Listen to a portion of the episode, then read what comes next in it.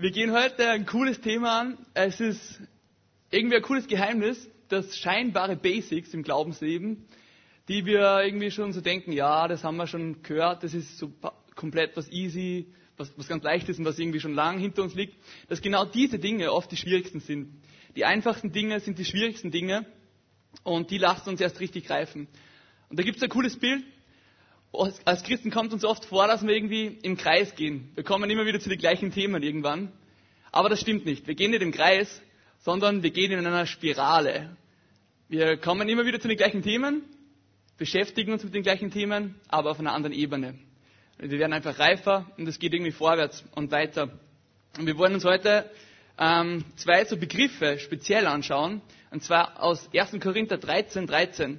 Da kommt einmal der Vers vor, in dem Vers vor, nun aber bleibt Glaube, Hoffnung und Liebe. Diese drei Begriffe.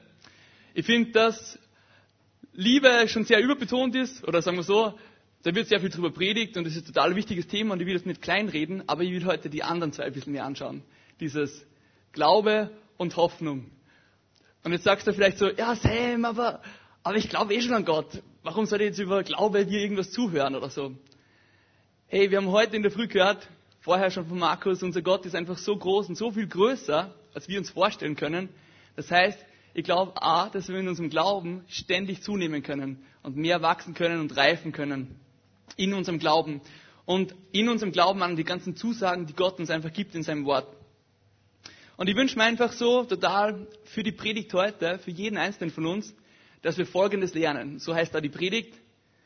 Groß glauben. Einfach groß glauben. Ganz neu. Egal, wie dein Leben bis jetzt war, egal, was du auch schon mit Jesus erlebt hast, sondern heute soll es darum gehen, dass wir neu lernen, groß zu glauben. Ich finde da Urlaub und Ferien extrem cool, weil da kann man sich irgendwie oft so neue Visionen nehmen. Man hat Zeit zum Nachdenken, was funktioniert hat im Jahr, bevor es wieder losgeht, bevor das neue Schuljahr losgeht. So, was wünsche ich mir fürs nächste Semester?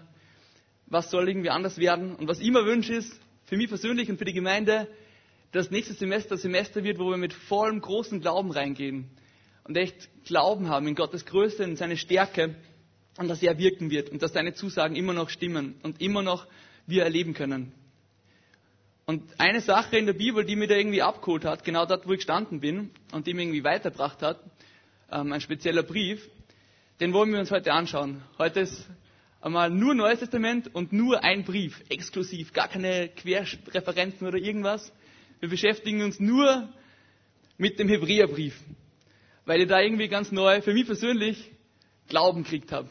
Und dann, das wünsche ich mir einfach für uns als Gemeinde jetzt auch, dass wir da irgendwie was sehen in dem Hebräerbrief. Ganz kurz zum Hintergrund, zum Hebräerbrief. Ähm, ja, ein bisschen was kann man schon vom Namen herleiten. Ähm, man weiß aber nicht wirklich, wer ihn geschrieben hat. Ähm, man sagt immer so, vielleicht Paulus, aber es weiß keiner wirklich.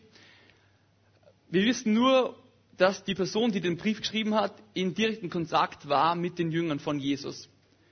Das Zielpublikum, eben Hebräerbrief, vermutlich messianische Juden oder auf alle Fälle Menschen, die wirkliche Ahnung gehabt haben vom Alten Testament und speziell von den ersten fünf Büchern Mose und von der Tora. Es ist nämlich viel die Rede von dem, dass Abraham einfach, also eigentlich so der Grundstein von der Nation Israel ist. Es ist die Rede vom, vom Mose, der das Volk rausführt auf den Berg Zion, wo sie die Gebote bekommen. Es ist die Rede von dem, dass sie dort die Tora eben bekommen, genau. Dann ist sie einen Bund schließen mit Gott. Die Rede von der Stiftshütte. Die ganzen Sachen werden vorausgesetzt. Das heißt, man kann wahrscheinlich sagen, ja, das werden messianische Juden gewesen sein. Warum schreibt die Person den Brief? Die Hebräer sind irgendwie versucht, dass sie wieder ein bisschen zurückfallen zum Judentum, weil sie gerade voll Widerstand kriegen. Sie haben Verfolgung, es läuft gerade nicht so. Ähm, und inmitten von der Situation rein kommt der Brief. Und was macht der Brief? Er macht Folgendes. Systematisch, Punkt für Punkt zeigt er einfach, dass Jesus Christus und sein Werk einfach alles andere übertreffen das eine höhere Stellung hat als das Gebot selber, als Mose, als alles, was vorher gewesen ist, dass Jesus Christus eine höhere Stellung hat als alles andere und dass deswegen wir ihm nachfolgen sollen. Und dann kommen ein paar Warnungen, was passiert, wenn wir es nicht machen. Aber genau, es ist eine große Ermutigung, dass wir Jesus nachfolgen und dass wir seine Größe ganz neu sehen. Voll. Und ich will gleich mal anfangen. Wir werden heute vor allem im Hebräer 6 lesen. Und ich lese gleich mal den ersten Vers als zum Aufwärmen. Da steht folgendes. Weil uns nun aber daran liegt, dass ihr im Glauben erwachsen werdet, wollen wir nicht bei den Anfangslektionen der Botschaft von Jesus Christus stehen bleiben, sondern uns dem zuwenden, was zur Reife im Glauben gehört. Und dann führt er ein paar Dinge auf, die halt so das Fundament vom Glauben sind. Aber schon in dem Vers wird klar, hey, das, was jetzt kommt später, das ist was, was uns reifen lässt, was uns erwachsen werden lässt. Wir beschäftigen uns jetzt nicht mehr mit Basics wie, keine Ahnung, da führt er zum Beispiel an, dass wir eben abkehr, abkehren sollen von den Taten, die eigentlich nur Tod bringen, oder eben von Taufe und so weiter. Sondern jetzt geht es um Sachen, die uns erwachsen werden lassen im Glauben, okay? Satz dabei? Wollen wir uns das anschauen, was uns erwachsen werden lässt im Glauben? Voll. Das geht um so lange Ziele irgendwie. Und da geht es um was, was uns, genau, wie ich schon gesagt habe, erwachsen werden lassen, weitergehen lassen. Was ist irgendwie so in der Natur von reif werden? Das heißt eigentlich auf Basis von dem, was schon da ist, einfach weiterbauen. Das wollen wir jetzt machen.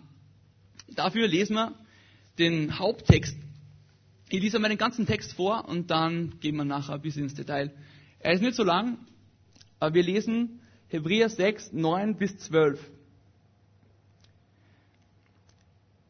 Trotz dieser ernsten Worte sind wir überzeugt, liebe Freunde, dass auf euch der bessere Teil dieses Vergleichs zutrifft und dass eure Rettung nicht in Frage gestellt ist. Denn Gott ist nicht ungerecht. Er vergisst nicht, was ihr alles getan habt. Ihr habt bewiesen, wie groß eure Liebe zu ihm ist indem ihr den anderen Gläubigen tatkräftig zur Seite gestanden habt, wie es ja auch weiterhin tut. Es ist deshalb unser dringendster Wunsch für jeden von euch, dass ihr bis zuletzt denselben Eifer an den Tag legt, damit sich die Hoffnung, die Gott euch gab, voll und ganz erfüllt. Werdet also nicht gleichgültig, sondern nehmt euch die zum Vorbild, die unbeirrt und voll Vertrauen auf das ihnen zugesagte Erbe warteten und die es daher auch in Empfang nehmen werden. Dann lese ich nur aus Vers 15. Und Abraham, der unbeirrbar auf die Erfüllung wartete, hat erlebt, wie Gott seine Zusage wahrmachte.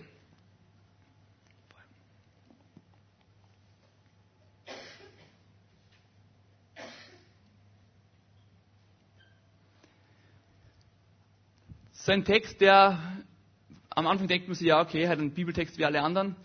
Aber warum ich den Bibeltext bringe, ist einfach das, weil, weil Gott ganz persönlich zu mir durch den Text wieder gesprochen hat, ganz neu. Ich war da am Jugendcamp ich war im Wald draußen und dann habe ich genau den Text gelesen. Das hat so extrem in meine Situation reingesprochen, in der Stille und hat sowas gemacht in mir und sowas verändert in mir, dass es einfach ein Wunsch ist für mich, dass der jetzt auch was mit uns macht, mit euch macht. Dass es einfach ein Text ist, der uns irgendwie was Neues zeigt und was verändert in uns. Ich habe den ein bisschen gegliedert, den Text, in, in drei so Hauptteile, ähm, die ich wichtig finde.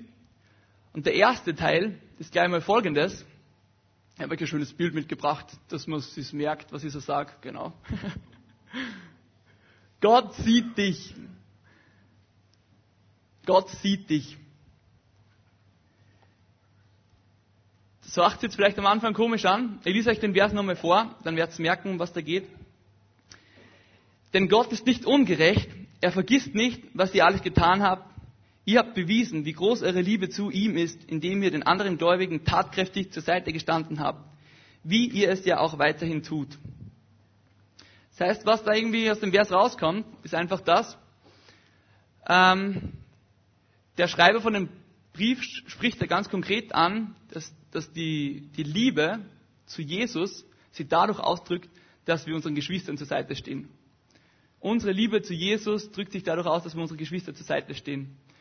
Und er drückt in den Brief aus und sagt, hey, und ich sehe das bei euch, ich sehe das bei euch, dass ihr euch umeinander kümmert, dass ihr euch irgendwie ineinander investiert. Und das drückt es aus, dass ihr mich eigentlich liebt. Und ich sehe euch ganz konkret, ich sehe euch in eurem Dienst, in dem, was ihr gerade macht.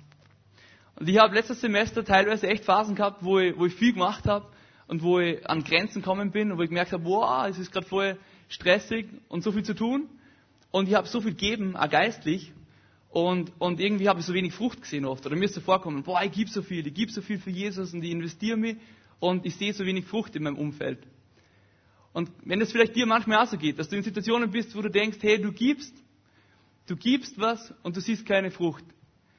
Du hast einen Freund und du gibst und investierst und betest für ihn und irgendwie du siehst keine Frucht. Er findet nicht zu Jesus. Oder was auch immer in deinem Leben gerade ist und du gibst und gibst und du siehst eigentlich keine Frucht. Dann spreche dir ganz konkret zu, wie dieser Schreiber von dem Brief heute, Gott sieht dich und er vergisst das nicht. Er vergisst nicht, dass du echt seine Liebe, also deine Liebe zu ihm dadurch ausdrückst, dass du dich investierst in andere Menschen. Und in, genau, voll. Und ich finde es so cool, dass Gott uns genauso begegnet, wie wir das brauchen.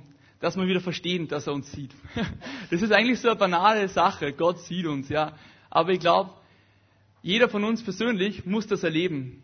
Er muss das erleben, dass er spürt, Gott sieht uns konkret. Und weil ich schon vorher erzählt habe vom Wald, am Jugendcamp, ich war im Wald draußen ähm, und habe eben genau den Bibeltext gelesen und, und habe einfach so mir oft nicht so gesehen gefühlt von Gott. Und mir gedacht, hey Gott, ich gebe so viel und ich sehe so wenig Frucht. Und dann auf einmal liest er den Bibeltext, genau den Teil, und dann steht auf einmal fünf Meter neben mir ein Hirsch. und so, what? So, so ein junger Hirsch ist einfach da gestanden und ich schaue ihn an und der schaut mir an und ich habe voll so das Gefühl, wie wenn Gott zu mir sagen würde, hey, ähm, Sam, das ist das bist du oder dein geistlicher Zustand. Weil es war noch recht, es war so ein mittelalter Hirsch, würde ich mal sagen. Er war noch nicht ganz ausgewachsen, aber auch nicht ganz klein. Er hat schon ein bisschen ein Geweih gehabt, so ein bisschen. Aber er war jung und stark und einfach dynamisch. Und ich habe mir so gedacht, Gott hat so zu mir gesprochen durch das. So, hey Sam, ich sehe dich. Du bist zwar noch nicht ganz reif, dein Geweih ist noch nicht ganz groß, aber du hast schon ein bisschen Geweih. Aber ich sehe, dass du Kraft hast und ich sehe, dass du dich investierst und dass du einfach was gibst, wie ein junger Hirsch. Und genau, ich vergesse dich einfach nicht. Und das hat so zu mir gesprochen, dass ich wieder neu gesehen habe, oh Gott ist einfach da, er sieht mich und er redet zu mir. Und das wünsche ich mir für euch auch total. Er begegnet uns einfach genau dort, wo wir stehen, so dass wir es verstehen, genau. Letztens, vor drei Wochen nach der, nach der Predigt äh, vom Hans, ähm, diese coole Daniel-Geschichte da, falls ihr euch erinnern könnt, wo es um Gebet gegangen ist. Ähm, da war ich so bewegt nach der Predigt, einfach von dem, dass, dass ich neue Ehrfurcht lernen will vor Gott. Ich habe so betet, hey Gott, ich merke einfach, da, das habe ich gerade nicht so. Ich will neue Ehrfurcht lernen. Ich will neu, dass du zu mir redest oder dass ich, dass ich einfach das verstehe. Und dann bin ich am, am, am Abend dann, bin ich joggen gegangen und raus, rausgelaufen halt in so einem, bei so einem Hügel bei uns oben in Graz ähm, in St. Peter draußen. Und, und bin in so ein heftiges Gewitter gekommen, in ein richtig, richtiges, heftiges Gewitter, dass ich, dass ich sofort weg bin vom Feld und ich bin in den Wald reingelaufen und so, oh, Gewitter! Und da bin ich irgendwo versteckt unter einem Baum, weil es so heftig war und so laut war und so imposant und so, boah! Und ich bin total gestanden und so gedacht, cool, Gott, du redest gerade wieder zu mir und zeigst mir einfach ganz neu, wie imposant du bist und wie gewaltig du bist, weil das Gewitter ist echt heftig gewesen. Ich weiß nicht, jeder von euch, der mal in einem Gewitter gestanden ist, weiß, wovon ich wahrscheinlich rede. Das kann schon ziemlich furchteinflößend sein. Und Gott ist noch viel größer als das. Und das sind so coole Momente, oder? Der Hirsch und das Gewitter, der Donner, wo Gott einfach zu uns redet und sagt, hey Sam, ähm, ich sehe dich einfach. Ich weiß genau, wie es da geht. Ich weiß genau, was du brauchst. Rede einfach mit mir und ich werde dir das erklären, was du wissen musst oder was du irgendwie dir gerade wünschst, dass du neu verstehst. Und ich glaube, dass, wenn wir das tief verstanden haben in uns, dass Gott uns sieht, dass das, glaube ich, die größte Motivation ist überhaupt für irgendwas, was wir machen können. Für unseren Dienst oder für das, dass wir eben wie das Reach-Out-Team einfach rausgehen auf die Straße und von Jesus erzählen oder dass wir einfach an unserem Job wirklich, auch wenn es nervig ist, einfach Ruhe bewahren. Wenn wir das wissen, dass Gott uns einfach sieht, dass er einfach auf uns schaut, wirklich, und genau uns nicht vergisst in unserem Dienst, den wir tun, das ist das, was uns, glaube ich, wirklich motivieren sollte. Was uns ganz neu irgendwie ähm, vorwärts gehen lassen sollte. Was gibt es nämlich Schöneres, als dass wir wissen und die tiefe Gewissheit in uns haben, dass Gott einfach auf uns schaut, genau. Also, wenn du viel gibst, wenig siehst, vergiss nicht, Gott sieht dich, er sieht deine Liebe, die sich zu ihm, die dich dadurch ausdrückt, dass du in andere Sachen investierst, in andere Menschen und so weiter. Gib nicht auf, geh vorwärts. Ja, Mann. Zweiter Punkt. Ich lese in Vers 11 weiter. Es ist deshalb unser dringender Wunsch für jeden von euch, dass ihr bis zuletzt denselben Eifer an den Tag legt, damit sich die Hoffnung, die Gott euch gab, voll und ganz erfüllt. Zweiter Punkt ist für mich das, bis zuletzt denselben Eifer haben. Bis zuletzt denselben Eifer haben, damit sich die Hoffnung voll und ganz erfüllt. Und ich bin zwar kein Deutschlehrer, aber ich studiere Lehramt und ich mache eine kleine Deutsch-Session jetzt mit euch. Es gibt einen Unterschied zwischen zwei Wörtern. Ähm, zwar das Wort denselben und der gleiche. Das ist ganz ein kleiner Unterschied, aber es ist ein Unterschied. Was ist der Unterschied zwischen denselben und den gleichen? Wenn ich jetzt sage, wenn ich mit meiner Bibel hergehe und das euch demonstriere, ähm, dieselbe Bibel wie die gibt es eigentlich nicht, weil dieselbe gibt es nur einmal. Aber die gleiche Bibel, so NGÜ, gibt es ziemlich oft. Die kann man, da gibt es ganz viele verschiedene Versionen, die schaut halt nur zufällig gerade so aus. Und versteht ungefähr, was ich meine damit? Denselben gibt es nur einmal, den gleichen gibt es oft in verschiedene Variationen. Da ist die Rede von demselben Eifer. Demselben Eifer. Den sollen wir uns beibehalten, damit sich die Hoffnung ganz erfüllt.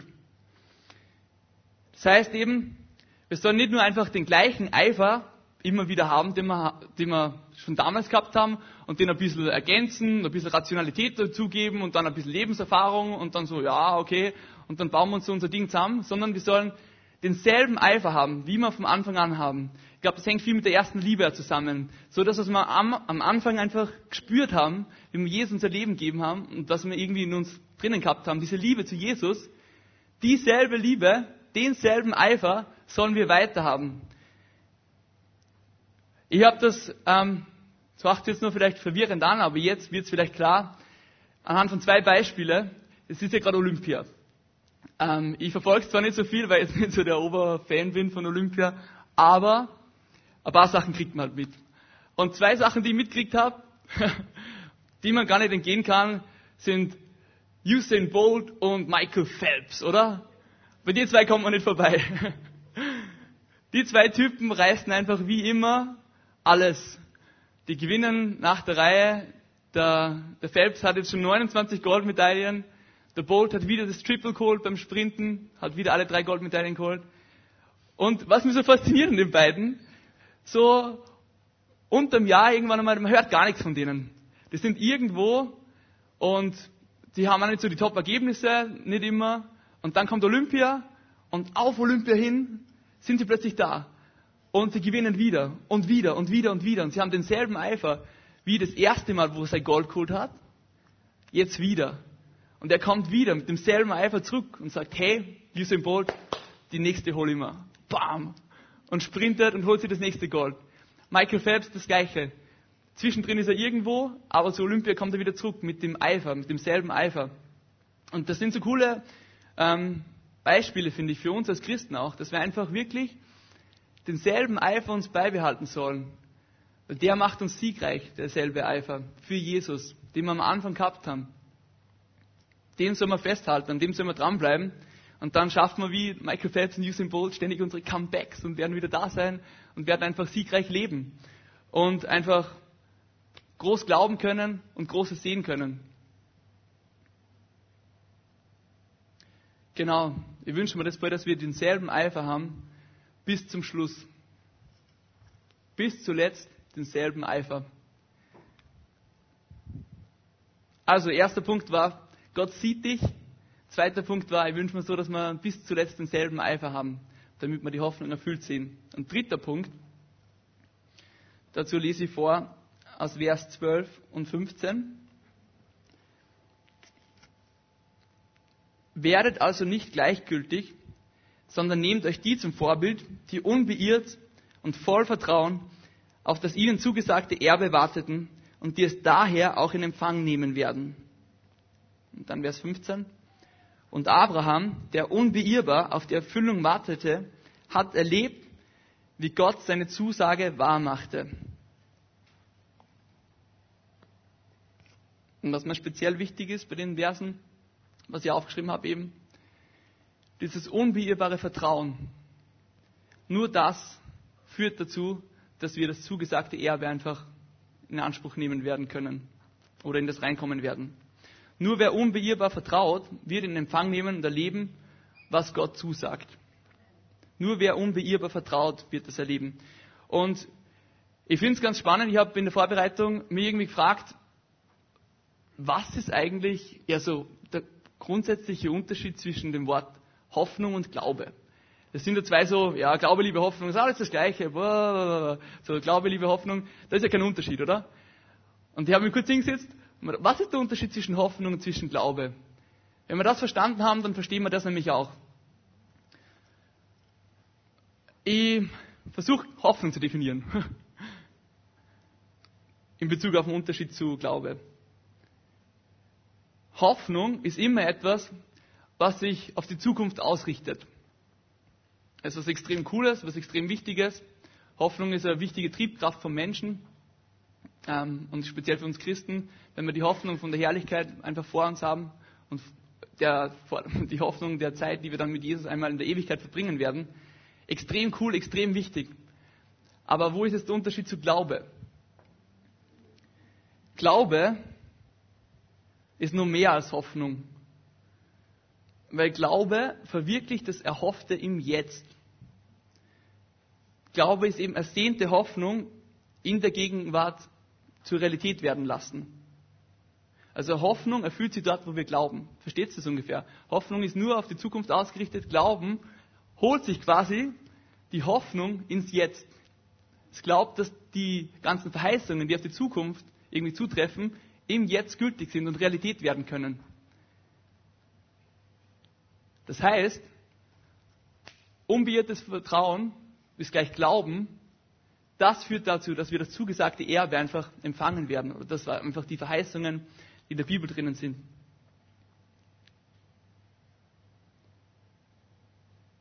Es gibt im Hebräer selber extrem coole Definitionen zum Glaube überhaupt was, was Glaube überhaupt ist. Das ist so lustig, oder? Wir sind Christen und, und sind so allgemeine Begriffe, Glaube, und oft haben wir trotzdem keine Ahnung davon. In Hebräer 11, Vers 1, ziemlich bekannt, aber sehr, sehr cool, da steht ganz explizit. Überschrift, was Glaube ist. Und dann geht's los. Was ist denn Glaube? Er ist ein Rechnen mit der Erfüllung dessen, worauf man hofft. Ein Überzeugtsein von der Wirklichkeit unsichtbarer Dinge. Ich lese nochmal vor, weil es so gut ist. Er ist ein Rechnen mit der Erfüllung dessen, worauf man hofft. Ein Überzeugtsein von der Wirklichkeit unsichtbarer Dinge. Also ein Rechnen mit der Erfüllung dessen, was nur eigentlich, was man nicht sieht, worauf man hofft, was in der Zukunft liegt. Ein Rechnen mit dem Ganzen. Und das ist so cool im Hebräer 11, dann ab Vers 3, ist eine, eine fette Liste von lauter Beispielen von Menschen, die das einfach verstanden haben.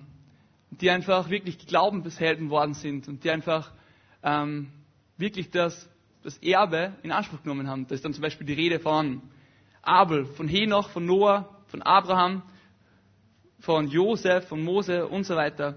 Alles Leute, die wir kennen, die in der Bibel bekannt sind.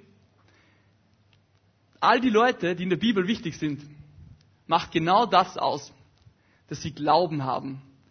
Und dass sie das, was sie noch nicht sehen, das Unverhoffte oder das, was in der Zukunft liegt, an dem festhalten und es in Anspruch nehmen für sich im Jetzt. Ich glaube, wir sehen das speziell bei, bei Abraham. Ich habe es echt geliebt, wie, wie Hans über Abraham die ganze Session da gemacht hat. Das war echt super, sehr detailliit, sehr lang. Ich hoffe, ihr erinnert euch daran, ist einfach wirklich der, der grundsätzliche Unterschied zum Beispiel zwischen Lot und Abraham. Das war, dass Abraham nicht auf das geschaut, geschaut hat, was, was vom menschlichen Auge war. Lot hat das gemacht. Er hat das Land gesehen, Sodom und Gomorra hat es gesehen und er dachte, boah, cool, da geh ich hin. Abraham aber nicht. Er hat einfach nicht auf das geschaut, was vor Augen ist, sondern auf das, was irgendwie ähm, in die Zukunft geschaut. Das, was Gott damit ihm machen will. Auf die Verheißungen Gottes geschaut. Und an das geglaubt. Und wir wissen alle, wie die Geschichte ausgegangen ist. Lot und Abraham ist ziemlich krasser Kontrast einfach. Abraham ist sowas von einem Segen gewesen. Er ist der, der Gründungsvater oder der Vater der ganzen Nation Israel eigentlich. Und So ein arger Unterschied. Einfach nur, weil da ein Mann war mit Glauben, der an dem festgehalten hat, was Gott sagt und vorwärts schaut. Und auf der anderen Seite ein Mann, der einfach nur auf das schaut, was von menschlichen Augen ist. Und ich wünsche mir echt so, dass wir auch solche Menschen werden, dass wir Glaubenshelden und Heldinnen werden. Ähm, einfach wirklich Menschen, die das auszeichnen und das wirklich prägt, dass sie Menschen sind, die glauben, die einen großen Glauben haben an unseren großen Gott und an dem festhalten, an dem, was er sagt. Voll. Und dass wir uns dadurch auszeichnen. Im Hebräer 11, Vers 13 steht dann nur über diese besonderen Personen alle. Ähm, sie alle, von denen wir jetzt gesprochen haben, haben Gott bis zu ihrem Tod vertraut, obwohl das, was, ihnen zugesagt, was er ihnen zugesagt hatte, dann noch nicht eingetroffen war. Sie erblickten es nur aus der Ferne, aber sie sahen der Erfüllung voller Freude entgegen. Also, sie alle, von denen wir jetzt gesprochen haben, haben Gott bis zu ihrem Tod vertraut, obwohl das, was er ihnen zugesagt hatte, dann noch nicht eingetroffen war. Sie erblickten es nur aus der Ferne, aber sie sahen der Erfüllung voller Freude entgegen. Sie sahen der Erfüllung voller Freude entgegen. Ist cool, oder? Das wünsche ich mir auch für uns, dass wir so eine Gemeinde werden, die einfach wirklich dem voller Freude entgegenschaut. Aber wenn wir das noch nicht gesehen haben, was wir ihnen zugesagt bekommen haben, aber dass wir einfach wirklich voller Vertrauen und voller Freude darauf zugehen. Genauso wie diese Glaubenshelden und Heldinnen. Voll. Warum können wir jetzt überhaupt so sicher sein? Oder was, von was für Zusagen rede ich da gerade überhaupt? Von was rede ich generell, wenn ich sage, oh, diese Verheißungen und die, größten, die großen Zusagen und die Hoffnung, an der wir festhalten sollen? Ähm, wenn man Kolosser 1, 27 anschaut, ist ganz klar, was unsere Hoffnung ist. Christus in euch, die Hoffnung der Herrlichkeit heißt oder? Christus in euch, die Hoffnung auf Herrlichkeit oder der Herrlichkeit. Das ist eigentlich unsere echte Hoffnung. Und wenn wir jetzt weiterschauen in dem Text, im Hebräer 6, wird es ziemlich cool, dass ihr das dann ergänzt. Ähm, da geht es nämlich dort weiter. Da ist die Rede von dieser Hoffnung. Diese größte Zusage überhaupt. Also wenn du heute nicht viel mitnimmst, dann nimm dir das bitte mit, weil das echt cool ist. Die größte Zusage, die wir haben und an der wir uns festhalten können, die echt was, was ist, was echt bodenständiges, ist folgendes. Im Hebräer 6, ab Vers 19, Vers 19 und 20. Diese Hoffnung ist unsere Zuflucht. Sie ist für unser Leben ein sicherer und fester Anker, der uns mit dem Innersten des himmlischen Heiligtums verbindet, dem Raum hinter dem Vorhang. Dorthin ist Jesus uns als Wegbereiter vorausgegangen. Er, der für alle Zeiten Hohepriester wurde, ein Hohepriester von derselben priesterlichen Ordnung wie Melchisedek. Ich habe euch da extra ein wunderschönes Bild mitgebracht von einem Anker. Uh, das erstbeste, was ich auf Google gefunden habe, das halbwegs stilvoll ausgeschaut hat. Aber genau. Und ich will einfach nur ein paar Gedanken zu diesem Anker sagen, von dem da die Rede ist. Folgendes. Unser Anker, diese Hoffnung, Jesus, die Hoffnung auf Herrlichkeit oder die Hoffnung der Herrlichkeit, unser Anker ist Jesus selber. Unser Anker ist Christus. Das ist das, was uns Zuversicht und Glaube und Hoffnung einfach wirklich gibt. Wann braucht man Anker? Wenn man im Meer herumfährt mit einem Schifffahrt oder so und es ist gerade super ruhig das Wasser oder wenn es richtig rund geht oder wenn irgendwie Sturm ist und so. Man braucht ihn immer, aber ich denke speziell dann, wenn die Stürme im Leben kommen, braucht man noch viel mehr den Anker. Brauchen wir noch viel mehr Jesus, brauchen wir noch viel mehr die Nähe zu ihm. Wir brauchen ihn immer, aber speziell, wenn die Stürme kommen. Weiterer Gedanke. Was hat's da auf sich mit dem Wort, Hohepriester und Melchisedek und so? Vielleicht ganz kurz zur Erklärung, ähm, was es einfach heißt. Es ist extrem cool, es ist viel die Rede davon in der Bibel und ich glaube, wir tun gut daran, dass wir uns damit auseinandersetzen. Ähm, das heißt da, dass Jesus ein hoher Priester der Ordnung von Melchisedek ist. Ihr wisst alle, also speziell im Hebräer 5 bis 7, also Kapitel 5 bis 7 kommt das oft vor, dass Jesus verglichen wird mit dem, mit dem Priester Ähm, genau. Priester haben damals einfach das Volk repräsentiert vor Gott und eigentlich für die Sünden vom Volk Opfer darbracht. Und Jesus ist jetzt auch, eben auch ein Priester, aber ganz ein spezieller Priester. Er ist nämlich selber das Opfer gewesen, hat sich für uns geopfert, ein für alle Mal, weil er einfach ohne Fehler war, damit all das weg ist, was uns trennt von Gott. Die ganze Sünde und das Schlechte einfach, was extrem cool ist. Aber was hat es auf sich mit diesem Melchisedek? Wie können wir das verstehen? Was, was war das für ein Typ? Ähm, ich glaube, Hans hat es in der Predigt auch schon mal erwähnt, aber nach der Schlacht von Abraham gegen zwei Könige, wie er zurückzieht, ähm, begegnet er diesem seltsamen Melchisedek, der ein Priester war. Ähm, er heißt auch König von Salem, was ziemlich cool ist, weil Salem wahrscheinlich der Name für Jerusalem ist. Das heißt König von Jerusalem. Und König des Friedens heißt Salem eben. Und dieser Typ, dieser Priester, ähm, von dem weiß man keinen Stammbaum, von dem weiß man nicht, woher er kommt, man weiß nicht, wann er gestorben ist. Deswegen sagt man immer, Melchisedek, das ist ein ewiges Priestertum, das hört irgendwie nie auf. Man weiß nicht, wann es anfängt, man weiß nicht, wann es aufhört. Und er ist nicht vom gleichen Priestergeschlecht wie, wie Aaron. Normalerweise sind ja Priester immer aus dem Geschlecht Aaron kommen. Melchisedek ist nicht aus dem Geschlecht. Und insofern ist er eigentlich ein extrem cooler Schatten oder ein, ein ja, Vorwärtsschauen auf Jesus selber. Und Jesus eben ein Priester vom, von der Ordnung Melchisedeks. Das heißt, der ist ewig. Er tritt in Ewigkeit für uns ein. Ihr wisst alle, was ein hoher Priester macht. Im Tempel, im Allerheiligsten, darf eben nur der Hohepriester einmal im Jahr rein und der opfert. Jesus ist dieser Hohepriester, der für uns vorgegangen ist ins Allerheiligste, damit wir auch Zugang dorthin haben. Und er tritt dort im Allerheiligsten, dort in der Gegenwart Gottes für uns ein. Das heißt eben, der Punkt mit Melchizedek, was es eigentlich heißt, ist, Jesus ist unser ewiger Priester, der für uns eintritt. Er sitzt zur Rechten Gottes und wenn der Feind kommt und anklagt, sitzt dort Jesus und vertritt uns und ist unser Fürsprecher. Das ist ein extrem cooler Anker, oder? An dem können wir uns festhalten. Er ist derjenige, der in der Gegenwart Gottes sitzt und uns vertritt und für uns einsteht. Und aus dem weiter heraus, was sie aus dem weiter herausgibt, ist das, was mir, glaube ich, am meisten begeistert überhaupt. Ähm, und was mir speziell total Halt gibt und was mein Anker ist, wenn ich einfach gerade in Phasen bin in meinem Leben, wo ich irgendwie wenig von Gott spüre oder so, durch Jesus selber, durch, dies, durch dieses Bild, wie, wie es da in, in dem Vers heißt, durch diesen Anker, der ins Allerheiligste reingeht, haben wir, wir haben jetzt Zugang zur Gegenwart Gottes. Das war im Alten Testament nicht so. Im Alten Testament war der Hohepriester, der den Zugang gehabt hat. Aber seit Jesus, Jesus hat es vorgemacht, er ist der Wegbereiter gewesen. Seit Jesus dieser Anker ins Allerheiligste ist, haben wir auch Zugang da rein. Das ist ein ziemlich cooles Wort, das verwendet wird in, der, in dem Vers, ich lese euch nochmal vor.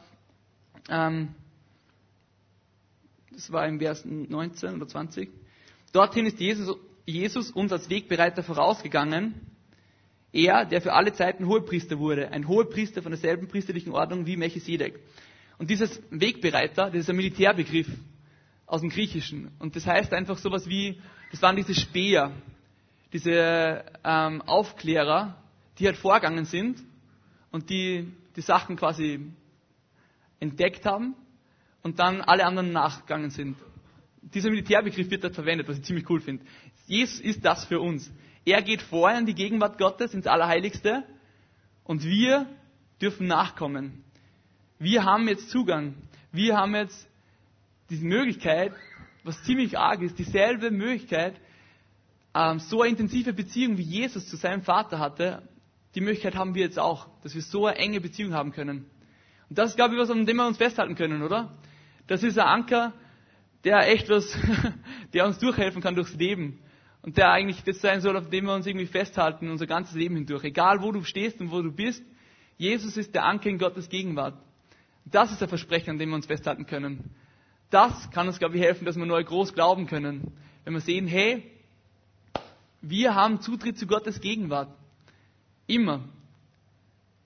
Durch Jesus. Durch Jesus, durch den Anker, der einfach vorgegangen ist, dort rein. Und das ist sowas Starkes einfach. Finde ich extrem cool. Genau.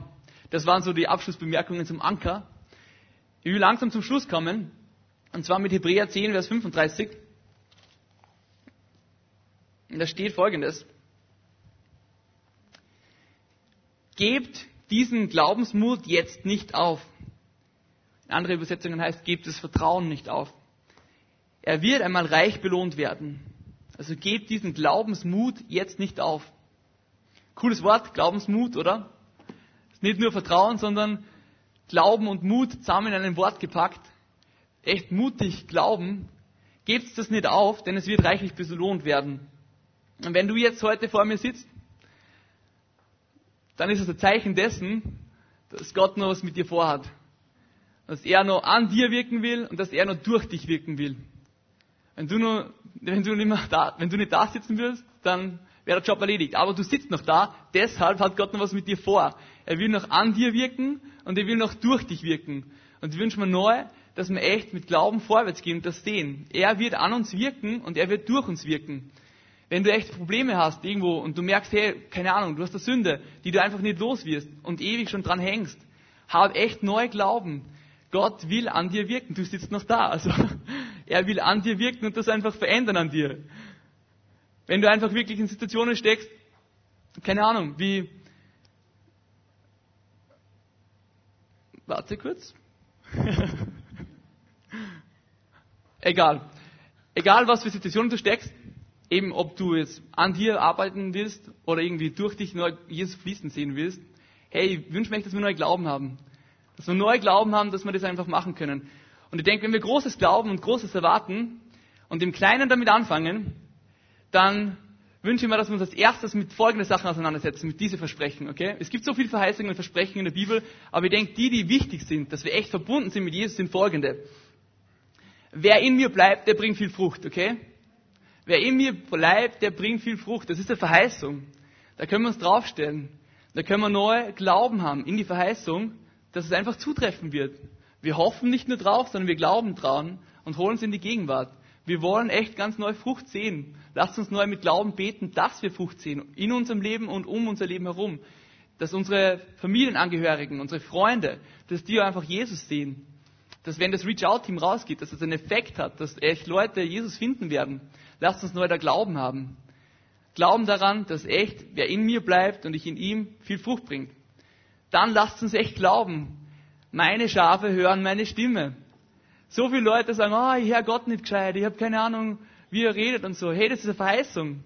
Meine Schafe hören meine Stimme. Bist du Gottes Schaf? Ja, du sitzt da. Das ist ein Zeichen dessen wahrscheinlich, weil er dich schon herzogen hat. Das ist deine Gnade, dass du überhaupt da sitzt, dass der Heilige Geist überhaupt in dir wirkt, dass du ein Verlangen danach hast, dass du Geschwister irgendwie siehst und einfach was von Gott hörst. Echt, wenn du sein Schaf bist, er dein Hirte, dann hörst du seine Stimme. Das ist eine Verheißung. Zusage, da können wir uns drauf stellen, da können wir neu irgendwie im Glauben vorwärts gehen, oder? Nächste Verheißung. Wer mich sucht, der wird mich finden. Wer mich sucht, der wird mich finden. Wenn wir wirklich Jesus suchen, wir werden ihn finden. Er sagt, er wird sich finden lassen. Und wenn wir einfach wirklich darum flehen und ganz neu sagen, hey Jesus, ich dir einfach suchen, ich will einfach ganz neu, dass du zu mir kommst, dass du gegenwärtig bist, dass du mir Frieden gibst, den ich gerade nicht habe. Eine Verheißung, er wird das machen. Lasst uns da neu Glauben haben, dass er das machen wird. Und das Wichtigste vielleicht sogar, wenn du jetzt sagst, ja, okay, die Verheißungen sind ganz cool, aber jeder von uns hat persönliche Sachen gekriegt. Es gibt extrem viel in der Bibel, aber Gott redet auch noch heute. Der redet zu uns persönlich. Und ich weiß von mir persönlich, dass er zu mir schon geredet hat. Über das, wie er mich verwenden will. Und über meine Berufung. Und über das, wie ich irgendwie ihm dienen soll. Und das ist so wichtig, dass wir uns auch daran erinnern. Und dass wir neu, in dem neuen Schuljahr dann einfach Glauben haben, wirklichen Glauben haben, dass diese Berufung, dass wir mehr und mehr in die reinsteigen werden. Oder reintreten werden. Dass uns Gott wirklich so verwenden wird, wie er uns so zugesagt hat, dass uns verwenden wird. Lasst uns da echt Glauben haben. Großen Glauben haben und mit Vertrauen vorwärts gehen. Und ich bete echt wirklich, dass es wirklich sowas wird in dem Sommer jetzt. Dass ihr euch selber irgendwie hinterfragt und irgendwie neu merkt, hey, was hat Gott schon in mein Leben reingesprochen? Dass ihr die Bibel anschaut und seht, boah, was spricht Gott generell an Zusagen? Dass ihr neu sagt, hey Gott, ich will das einfach im Glauben wirklich annehmen. Ich will echt im Glauben das sehen. Ich will das erleben, so wie Abraham einfach, der so lange nichts gesehen hat, aber dann schon Ich will so wer sein. Ich will mich dran festhalten, egal ob ich jetzt gerade sie oder nicht. Ich will wer werden, der im Glauben dran festhaltet und die Dinge sieht, dass sie sich erfüllen. Vielleicht können wir jetzt einfach nur das coole Lied singen von vorher, das Still. Und ich würde einfach voll gern beten mit uns, dass wir nur einen Glauben bekommen als Gemeinde. Das ist so was Elementares, aber genau das ist, glaube ich, so oft angegriffen. Dass wir einfach Glauben aufgeben darin, dass Gott wirkt. In uns und um uns herum. Voll. Dann stehen wir gemeinsam auf und beten wir neu um Glauben. Herr Jesus, wenn irgendwas irgendwie von heute bleiben soll, dann beten wir echt, dass du uns ganz neu eine ganz, ganz tiefe Sehnsucht schenkst, noch viel mehr Glauben zu haben als bis jetzt, Jesus. Wir sind echt schon gegangen mit dir eine Weile. Wir haben schon Dinge gesehen und erlebt. Aber wir wollen einfach noch mehr, Jesus. Wir wollen einfach wirklich noch mehr glauben, noch größer glauben. Wir wollen glauben, dass du noch viel größer bist, Jesus, und dass du noch nicht fertig bist, noch nicht am Ende bist. Und dass die Tatsache, dass wir noch da sitzen, einfach Zeichen dessen ist, dass du nicht fertig bist, Jesus. Ich bete echt, dass du jeden von uns in der Gemeinde, dass du uns neu fühlst mit Glauben, Jesus. Dass wir neu sehen, wie groß du bist, Jesus. Dass wir neu sehen, dass du uns siehst, Jesus. Dass wir neu echt vertrauen auf deine Verheißungen, auf deine Zusagen festhalten. Dass wir wie diese Sportler echt den gleichen Eifer wie am Anfang einfach weiterhin haben, Jesus. Und immer weiterhin haben werden. Dass wir einfach wirklich Glauben haben, dass sich was verändern wird, Jesus. In uns und um uns, Jesus. Wir beten, dass wir Glauben kriegen für die Stadt Graz, dass du was machen kannst in der Stadt. Lass uns nicht auf menschliche Sachen schauen, sondern echt nur auf dich und auf deine Größe, Jesus, neu wirklich Glauben kriegen voll. Und wir sehnen uns echt danach, einen großen Glauben zu haben, dir viel zuzutrauen, Jesus. Bitte, dass du uns die ganze Woche durchgehend einfach begegnest und neu erfrischt und erfüllst, Jesus, eine neue Vision gibst für das nächste Semester, Jesus. Für das nächste Schuljahr, speziell uns Jungen. Dass wir einfach wirklich Glauben haben, dass noch mehr kommt, Jesus. Amen.